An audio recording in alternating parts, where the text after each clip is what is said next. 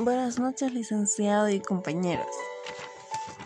Para empezar, aquí empezamos con el colmo del administrador, que al deber más de la cuenta pierde el balance. Y algunas informaciones sobre la administración.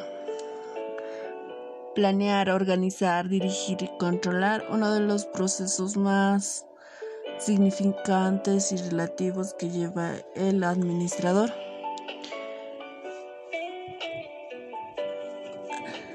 En una de esas también está, eres capaz de llevar la empresa familiar a otro nivel, evaluando los procesos para luego profesionalizarlos. Para descansar, los matemáticos hacen su dog los artistas van al museo y nosotros por un café. Nada de administrar es de herencias. Debe ser un generador de empleados, un factor de cambio o un emprendedor sin fronteras. Gracias. Bien, buenas noches, licenciado. Vamos a empezar a exponer el tema de análisis del entorno del marketing. Entre sus objetivos tenemos las fuerzas del entorno, los cambios en los entornos demográficos y económicos, las tendencias de los entornos natural y tecnológicos, el entorno político y cultural. Asimismo, el entorno del marketing, entre sus fuerzas tenemos a las demográficas, económicas, naturales, tecnológicas, políticas, culturales. Y entre los actores tenemos a los proveedores, intermediarios, mercado y cliente y los competidores. El entorno del marketing son los actores y las fuerzas ajenas al marketing que afectan la capacidad de la dirección de marketing para generar y mantener relaciones exitosas con los clientes meta. Aunque todos los gerentes de una organización deberían observar el entorno exterior, los mercadólogos tienen dos aptitudes especiales. Cuentan con dos métodos disciplinarios, investigaciones de marketing e inteligencia de marketing. El entorno del marketing. Entre esos tenemos el microentorno, que son los actores cercanos a la empresa que afectan su capacidad de servir a los clientes. Y el macroentorno son las grandes fuerzas de la sociedad que afectan el microentorno, es decir, las demográficas, económicas, naturales, tecnológicas, políticas y culturales. El microentorno. El microentorno es el trabajo de la gerencia de marketing, es construir relaciones con los clientes mediante la creación del valor, satisfacción para el cliente. El éxito del marketing requiere crear relaciones con otros departamentos, con proveedores intermediarios de marketing. El microentorno del marketing se subdivide entre las empresas, los proveedores intermediarios, los competidores, los públicos y los clientes. Asimismo, el microentorno incluye a todos los actores cercanos a la empresa que afectan tanto a la organización y al, entorno que los rodea. El microentorno en la empresa. El microentorno tiene un organigrama subdividido por un rector, esto en una institución, en una educación ya sea el sector, el abogado, el secretario, el secretario y los docentes.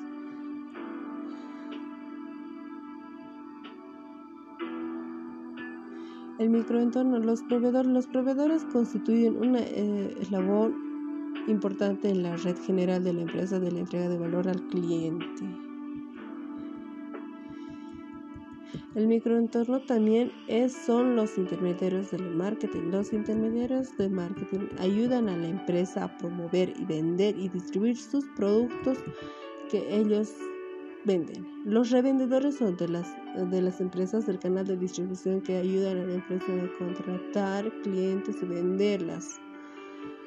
Asimismo, los intermediarios financieros incluyen bancos, empresas de crédito, aseguradoras y otros negocios que ayudan a financiar las transacciones o asegurador, asegurarse contra el riesgo asociados contra la compra y venta de bienes. Y los competidores son aquellos que establecen para ser exitosos en la empresa de proveer mayor valor y satisfacción al cliente que sus competidores. Asimismo, tenemos el público. El público es cualquier grupo que tiene un interés real o potencial o un impacto sobre la capacidad de una organización para lograr sus objetivos. El microentorno también entre los clientes, como lo hemos estado enfatizando, los clientes son los actores más importantes dentro del microentorno de la empresa.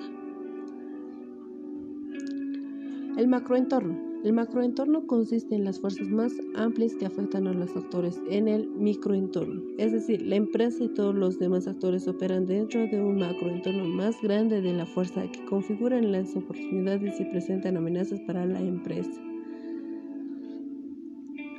Como habíamos mencionado anteriormente, el macroentorno se subdivide por la empresa en demográfico, económico, natural, tecnológico, político, cultural. Asimismo, el macroentorno en lo demográfico se constituye en el, estudio de la población humana en términos tamaño, densidad, ubicación, edad, género, raza, ocupación y otras estadísticas. Asimismo, tenemos la demografía que estudia la población humana en términos de su tamaño, como habíamos dicho, género, densidad, raza, ocupación. El macroentorno económico. El macroentorno consiste en factores económicos que afectan el poder de la compra del consumidor y sus patrones de gasto. Asimismo, en la pirámide se puede identificar las economías de subsistencia, economía en desarrollo y las economías industriales. entre el macroentorno natural tenemos que implica los recursos naturales que los mercadólogos necesitan como insumos o como son afectados por las actividades de marketing. Asimismo, el macroentorno, entorno tecnológico, es la fuerza más significativa que ahora da forma a nuestro destino. La tecnología ha liberado maravillas como los ambióticos, la cirugía robótica, los electrodomésticos, electrónicos, miniaturas, los teléfonos inteligentes y el Internet y entre el entorno político y social tenemos las decisiones del marketing son afectadas seriamente por los desarrollos en el entorno político. El entorno político consiste en las leyes, agencias gubernamentales y los grupos de presión que influyen o limitan a varias organizaciones e individuos en una determinada sociedad. Entre lo cultural y lo cultural consiste en las instituciones y otras fuerzas que afectan los valores básicos de una sociedad, sus percepciones, preferencias y comportamientos. Las personas creen en una sociedad determinada que forman sus creencias, valores básicos, absorben una visión del mundo que define su relación con los demás.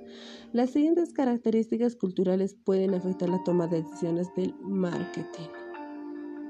Muchas gracias. Buenas noches, licenciado. Vamos a hablar del caso de Cois. El caso de Cois al menos una empresa ha tomado la antigua frase, la basura de un hombre está en de otro hombre, y la convirtió en un modelo de negocios. Ecois utiliza materiales de envase que han sido desechados de marcas multinacionales tales como Coca-Cola, Frito-Lay, Disney y más, para fabricar bolsas de mano de lujo que encantaría hasta los fashionistas más exigentes. Cuando la empresa comenzó en 2004, las percepciones de los consumidores sobre los bienes fabricados como materiales reciclados no eran muy positivos.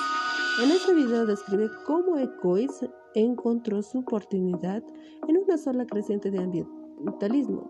No solo Ecois capitaliza los materiales de bajo de costo y imágenes y marca de algunas marcas son más importantes del mundo, sino que lo hace oliendo las rosas mientras evita que toneladas de basura lleguen a los rellenos sanitarios. Después de ver a Ecois que responde las siguientes preguntas. Una de sus preguntas es es ¿qué tan involucrada estaba Ecoist en analizar el entorno del marketing antes del lanzamiento de su primera empresa?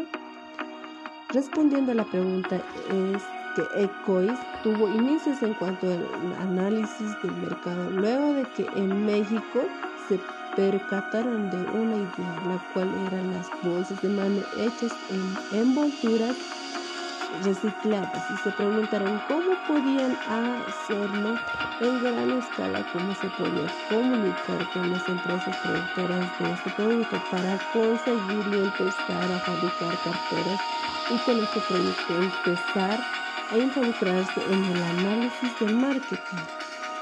Otra vez esa segunda pregunta es, ¿qué tendencias en el entorno del marketing han contribuido al éxito del ECOIS? Y respondiendo a la pregunta, podemos decir que una de las tendencias de ECOIS es la creciente de conciencia con respecto al medio ambiente, el cual poco a poco se va desarrollando en las personas debido a que con esta innovadora idea de fabricar productos con materiales reciclados, todos los consumidores se pueden dar cuenta que está contribuyendo con el planeta sin sacrificar la calidad en el producto y también su forma de ser transparente y crear lazos con los consumidores, a más de escucharlos, los que opinen con respecto al producto. Y la tercera pregunta es, ¿la estrategia de Ecois qué ver más con el reciclaje o crear valor para sus clientes? Respondiendo tenemos que la estrategia de Quiz tiene más énfasis con crear valor para sus clientes, debido a que la exclusividad de su producto son gran importancia, ya que con cada modelo de envoltura que fabrican no superan las 200 envolturas. Gracias.